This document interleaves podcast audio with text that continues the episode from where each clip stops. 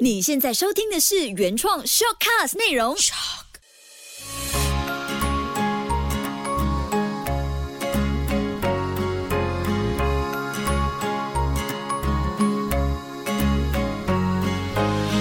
秋月的育儿天地，嗨，你好，我是秋月，谢谢你收听秋月的育儿天地。不知不觉来到第二十一集了，那再加上去年第一季的十集，哇，算一下三十一集了。但是呢，在我正要开始录这一期之前，我开了一场视讯会议，然后和一些新的合作伙伴对话，才发现说，原来我有在做 podcast 这件事，实在是太低调了。我本来就是一个比较含蓄、低调又内敛的妈。妈妈，所以需要长期支持听着 podcast 的你，帮忙多多宣传，把这个 podcast 呢 share 给更多朋友一起收听，好不好？因为妈妈也需要支持的力量，谢谢你了。千万不要小看这个分享的动作，因为喜欢所以分享。这个分享的动作呢，可能就是会带给自己更多的能量，也说不定哦。就像我现在在做着的这件事情一样，就是因为喜欢所以分享，因为喜欢育儿路上遇见的这个自己。我才会分享到秋月的育儿天地，而且更多时候呢，因为自己做了这个喜欢的功课，你才会发现收到了好多爸爸妈妈，甚至有一些新手爸妈开始给我一些讯息，给我一些回馈。我喜欢那种能量一直在滚动的感觉。讲了这么多，就是一个重点，记得要分享。OK，那这一期呢，我想分享一个重点，就是我们和孩子互动，就是希望孩子和自己都是处在快乐跟开心的，对吧？就像我们和孩子。初次见面的时候，嘴角。会忍不住很自然而然的上扬那样，只是呢，在教养过程当中会出现各种情绪上的变化，这是很正常的。但我一直在努力发现一件事情：只要爸爸妈妈在自己的声音教养时候花一点力气注意，还有提醒自己，孩子常常都可以笑着听爸爸妈妈说的每一句话哦。一方面呢，可能是我自己本身的职业病，就是因为在做广播的时候会特别对声。音敏感，怎么说听众会想继续听下去？那声音可以怎么样变化？客户会喜欢你我多一点，所以面对孩子的时候呢，也会时不时就检讨：我这样子说，我这个声音这样子的语气。小朋友听了心情会是怎么样呢？这一次我说不好，那下一次再调整，就这样子慢慢试错和试对的过程，找到了一些方法。那孩子对爸爸妈妈说话的声音、语气，甚至是使用的关键句，一言一语都牵动他们万般的情绪。这一期我们就以四种生育关键句，转个说法，孩子总是笑。第一种对孩子爱说快一点，我们能改为慢慢来。第二种要回家喽，我们用渐进式的预告法，等一下就回家了。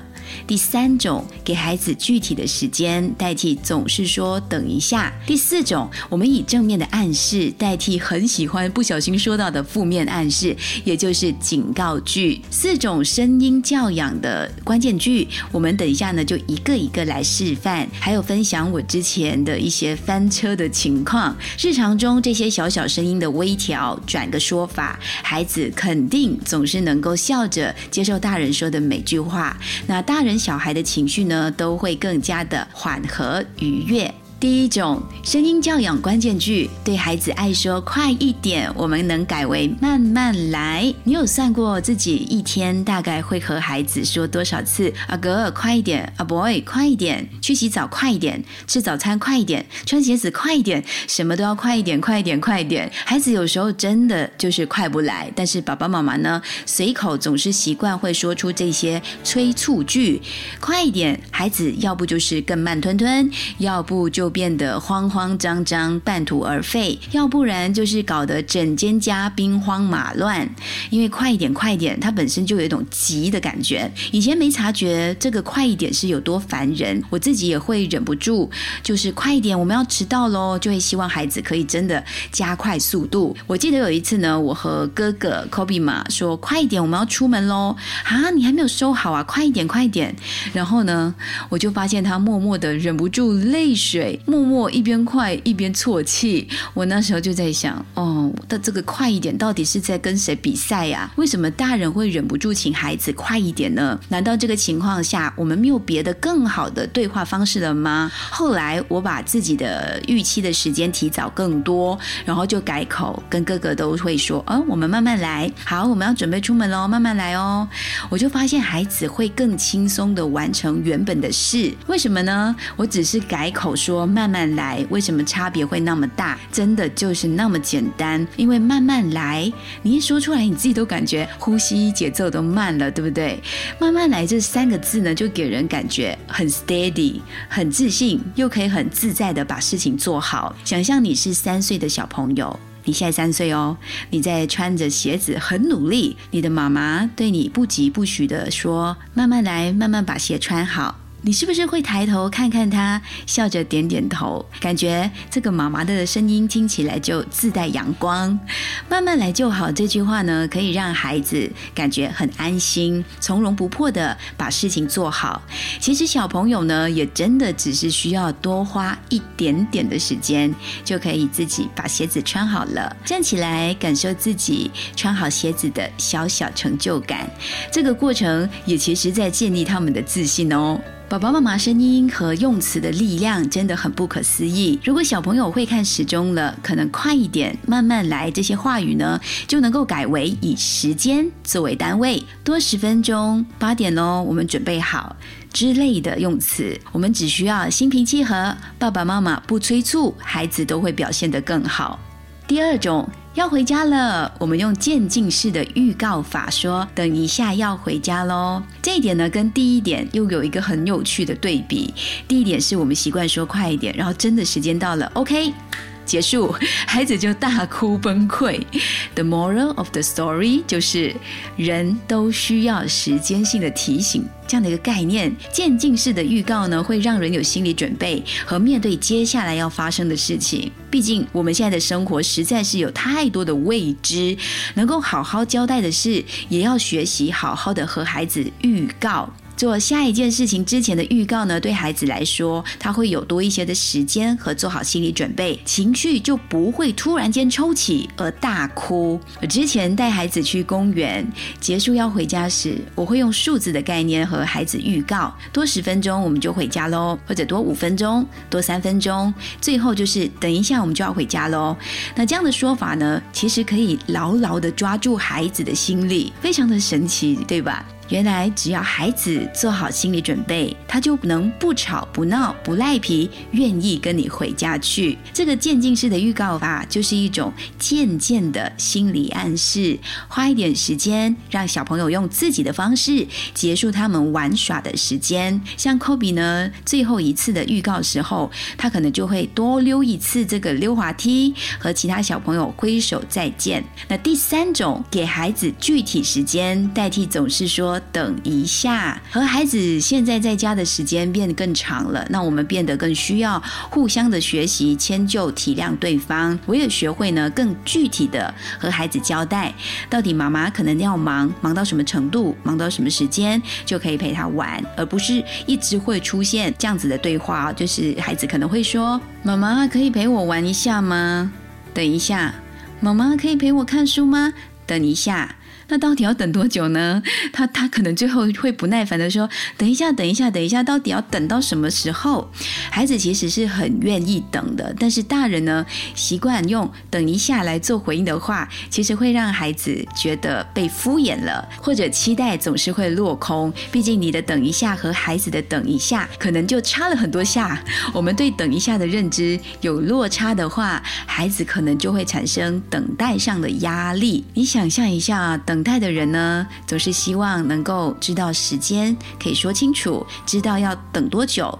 就算必须等待，也会觉得安心。像我们烤蛋糕好了，我们知道放进烤箱要烤多久，要等多久就可以吃。如果只是阿嘎阿嘎的时间呢，差不多的时间，这样子一个等一下的标准，就会让人坐立不安。对孩子也是哦。当我们说出具体的时间，就能够真的消除小朋友内心的焦躁不安，而对爸爸妈妈呢，一直释放出焦躁的声音，也就可以亲近很多。下一次当孩子。呢呼唤你妈妈来陪我玩，我们就不直接含糊的说等一下，而是可以说呃等我写完这篇稿，等我吃完这碗面，或者等我烫好衣服，等我洗完碗之类的，或者更具体的，你看一下时钟，等他走到了三点正就可以开始玩喽。我们只要清楚的告知这个等待的标准，孩子就能够安心和愿意等你了。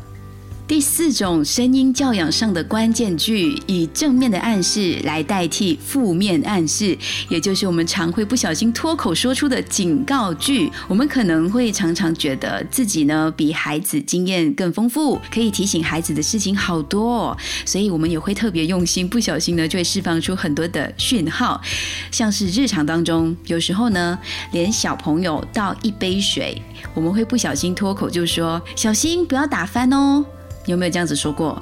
有没有这样子类似的提醒过？小心不要打翻。这样子的提醒呢，其实就是一种负面的暗示。我们会直接把最坏的可能直接说出口。这其实算是明示，然后孩子怎么办？他们很大可能就会全盘接收，直接打翻。当爸爸妈妈说不要打翻哦，反而呢会勾起小朋友打翻东西的意念。原本只是想善意提醒，却很明确的不小心勾勒出那个打翻的画面。你要知道，我们大人对孩子说的话，他们都会依照这些我们的预言实现我们的想象。所以还有很多类似的。情况哦，像我之前在其中一集也曾经举例过，不要跑哦，他就会有那个要跑的冲动出现。其实这样子不经意的，总是想要警告孩子，我们在育儿路上呢，很容易就会绕远路，容易花上多几倍的力气来跟他们对话，因为我们需要去面对自己说出这些负面暗示后发生成事实的事情，我们还要去接受那样的结局，是不是力气很浪费？那如果说不要负面暗示，我们要怎么说才好呢？直接鼓励就好了。正面暗示它的效果会更好。像举例，刚才我们说你不要打翻哦，那我们直接说你慢慢拿好，或者轻轻的拿好哦这杯水。这句话就可以彻底的传达给孩子。比起不要打翻，它有更好的效果，因为它会直接成为慢慢拿就可以拿很好。这个就是一种直接的正面暗示，不能怎么样，不要怎么样。是比较绕路去思考的方式，因为你告诉他不能怎样，你没有，你直接告诉他能怎样就好了，对不对？所以对小朋友来说呢，明示直接明了，又可以鼓励，而且爸爸妈妈的声音听起来来也才会更加分。下次想要和孩子说不要打翻水，我们直接说小心拿好哦，然后不要吵，我们直接改为正面的暗示，保持安静。你希望他不要跑，我们直接说慢慢走。我们希望他不要靠近危险的地方，那我们就说离开那里哦。正面的暗示，做什么都会更加顺利。这四种 twist 一下就可以更好沟通的话，是不是觉得教养孩子很好玩、很有趣？我之前看过长辈说，教养小朋友其实没有那么多的教条或者规矩和工具，只要全心陪伴就好。这句话是没错，但是呢，很多的教养专家体会出来的细节，其实真的只是需要微调和去感受，就可以不费力的让自己和小朋友共。处时呢更快乐自在。下一期我们就来聊聊爸爸的声音竟然可以比妈妈还要厉害。期待你的讯息跟留言，也告诉我你这么多集以来最喜欢哪一集？为什么呢？或者可以发个问题给我也 OK，我们来讨论一下。接下来还会有什么主题出现，好不好？谢谢你的收听，秋月的育儿天地，搞懂孩子不费力。下期见喽。